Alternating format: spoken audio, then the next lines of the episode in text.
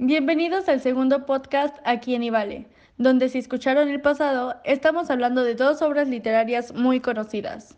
Estas son El mío Cid y Popol Vuh.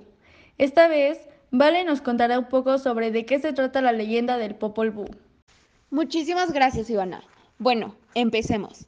Quiché fue el indio que escribió esta obra y Fray Francisco Jiménez transcribió y tradujo el texto al español. La obra se empezó a escribir aproximadamente en 1715. El nombre original de la obra es Popol Vuh. Popol Vuh es una colección de leyendas de los antiguos mayas. Se escribió poco después de la conquista española por un indio quiché que aprendió a leer y escribir en español. Este libro habla de las antiguas tradiciones del pueblo maya y las historias de sus orígenes y sus reyes. Es importante saber que muchos de estos libros son demasiado importantes para sus culturas, tradiciones y formas de vida.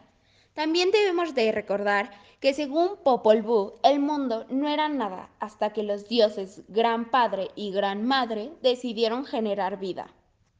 El primer capítulo es el suspenso de todo. No hay nada. El mar está en calma, el cielo está en obscuridad, solo hay movimiento y silencio. Hablaron entre ellos Gran Padre y Gran Madre. Considerando dejar aparecer a los humanos, arreglaron el nacimiento de árboles y enredaderas, el nacimiento de la vida y los humanos. Comenzaron a separar el agua de la tierra, hicieron el día y la noche.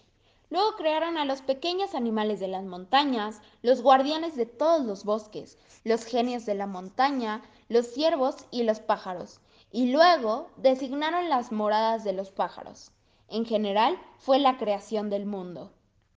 Tres de los personajes principales son Tepeu, que representa a un dios poderoso, Gukumás, que encarna la primera serpiente emplumada, y el maestro de Xibalba, el dios del inframundo, donde viven criaturas corruptas.